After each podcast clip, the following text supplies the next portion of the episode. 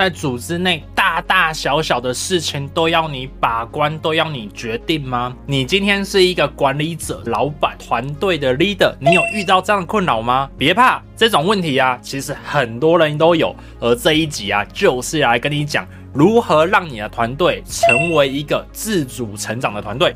请开启下面的小铃铛，打开全部的订阅。Hello，欢迎回到马克凡的生活 CEO，我是马克凡。很多人在带团队过程当中啊，遇到最大的一个问题之一啊，那就是团队的成员都动不起来或无法成长，说一做一这件事情背后啊，其实就来自于说，大多数的人都是因为没有把执行方针以及规范设定好，导致啊无法优化，凭着经验直觉在做事情。当你的团队还算小的时候啊，其实没有这个问题发生，为什么呢？手把手着。靠着经验去传承，就可以把事情做得很好。但当你的团队越来越大的时候啊，其实你要为你的团队定掉一个标准规范，还有一个执行步骤。那这个时候啊，才可以去做优化。可是很多人会想说，一旦定了标准下去之后啊，会不会很多人啊只做到标准的那六十分呢？这件事情啊，其实是必然的。所以啊，你要建造一个标准出来，并且让自己在执行过程的当中啊，让团队的成员都愿意去优化流程、优化标准。才是一个管理者的课题啊，而我们今天就是要来讲这件事情，要怎样子建立标准呢？在建立标准的时候，它有几个心理学的准则在这上面去做，要顺着人性管理他人，逆着人性管理自己。其实啊，很多团队的领导人都会顺着自己的脾气啊，用他的角度去管理其他人。等等，其实是错的，你必须啊要顺着他人的人性去设计整条的逻辑跟制度。这个过程当中，其实你是逆着人性做自己。规范的，为什么呢？你要让别人顺着他人心去做，通常这个时候啊，管理者自己是不太舒服的。所以，当你在设计整个团队流程的时候，你顺着人性管理他人，逆着人性管理自己，你都要去想这一条流程啊，会不会让你的团队成员呢，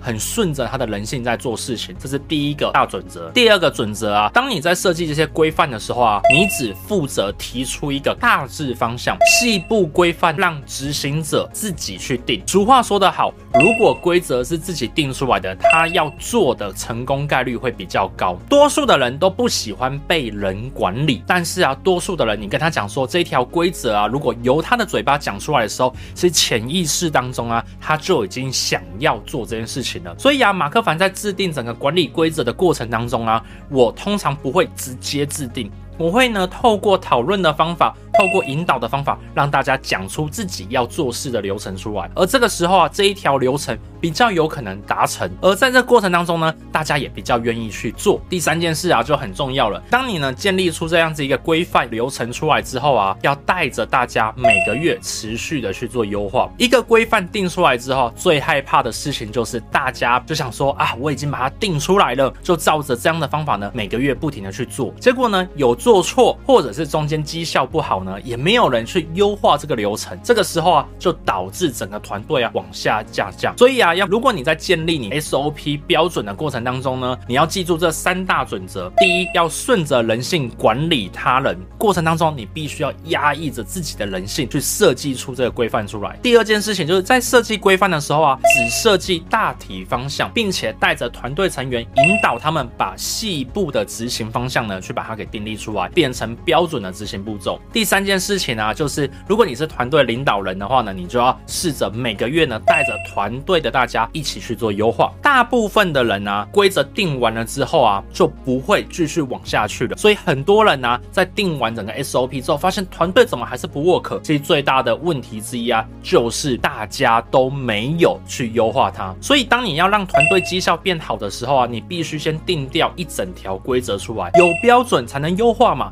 所以这是为什么我们刚刚在讲的。今天如果你不想要每件事情、每个决策都你要手把手去做，你一定要先定标准、先定流程出来。那这个流程呢出来之后呢，大家才能优化。第二，必须要顺着人性去制定。很多管理者啊，很多团队啊，定了一堆流程出来，结果因为都太难做了，导致流程只是流于形式。那很多人就会问啊，那马克凡啊，现在我是团队成员了，可能要变成小领导了、小管理了，那我到底该怎么做呢？这时候来到我马克凡 A4 笔记时间啊，首先呢。去把你要做这个 SOP 的第一个你必须要达到的效果，你把它写出来，尽可能写的具体一点比较好，不要只是写数字而已，要写说你想要呢做到呢多少人呢？那分享之后他会讲些什么话，把这些效果具体的把它写出来越好。第二呢，就是你要做到这件事情的效果呢，你预计要做哪些步骤，把它依序的把它写下来。而这个过程当中呢，你只要写大方向。第三件事情呢，就是带着你的团队伙伴呢，把这个大方向的这个依序呢，去跟大家讨论说，哎，这样子写有没有漏掉？请大家呢一起把东西把它补足补上去。第四件事情呢，就是这整条流程当中呢，有哪些是不能不做的、不能忽略的事情呢，把它圈起来。大概这四大步骤呢，都把它写好之后呢，接下来呢，就针对第四步呢，去把它优化。这个时候呢，其实你已经把一套 SOP 给写好了。所以有很多人在讲说，哇，我今天为了要做这 SOP，我要绞尽脑汁。其实我都会跟大部分的人讲说，你不需要这么的复杂，就把你想要做到的成效的具体样子把它写出来，你预计会怎么做，然后再带着团队成员呢一起看要不要补充些什么东西。最后面呢，再针对写的这些步骤呢，再逐步的去把它优化，把它写好。这个时候，其实你就把一件事情的 SOP 给做好了。所以建制 SOP 很难吗？其实不难。我最常讲，所谓的逻辑就是一种顺序，把你平常做事的顺序把它给写下来，建立第一步、第二步、第三步，然后呢，它预期的成效会长怎样？这个时候你已经把 SOP 给建完了。那最后啊，这一集也到了尾声，想跟你讲哦，不论我讲的再怎么多啊，你还是要记住一件事情：知道跟做到之间的差距呢，在于努力的执行跟练习。那现在啊，你必须要好好的执行我刚才讲这些事情，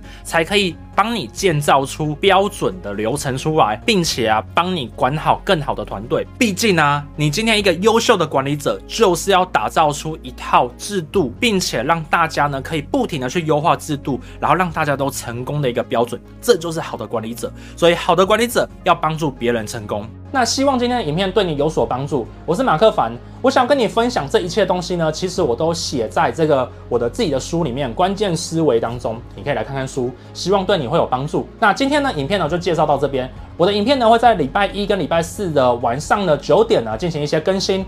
我们下次见，拜拜。